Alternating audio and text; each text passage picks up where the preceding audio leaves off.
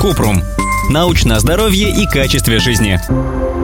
Ответили по науке. Действительно ли важно тщательно жевать еду? Кратко. Диетологи рекомендуют есть медленно, и это предполагает тщательное пережевывание. Когда человек жует, во рту начинается пищеварительный процесс. Железы вырабатывают слюну, которая увлажняет пищу, поэтому она легче проходит через пищевод в желудок. Еще в слюне есть фермент, который расщепляет крахмалы в пище. Кроме того, когда человек ест медленно и тщательно пережевывает, он может контролировать, сколько съедает, потому что быстрее понимает, что наелся. Это одна из привычек здорового питания.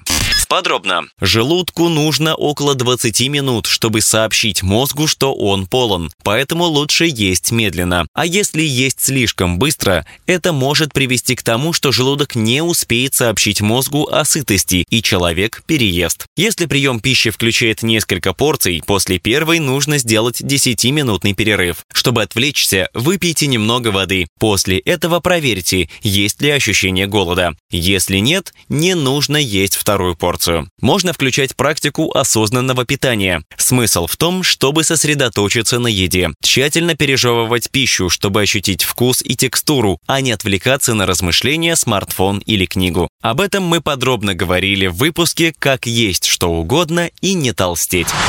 Ссылки на источники в описании подкаста. Подписывайтесь на подкаст Купрум, ставьте звездочки, оставляйте комментарии и заглядывайте на наш сайт kuprum.media. Еще больше проверенной медицины в нашем подкасте без шапки. Врачи и ученые, которым мы доверяем, отвечают на самые каверзные вопросы о здоровье. До встречи!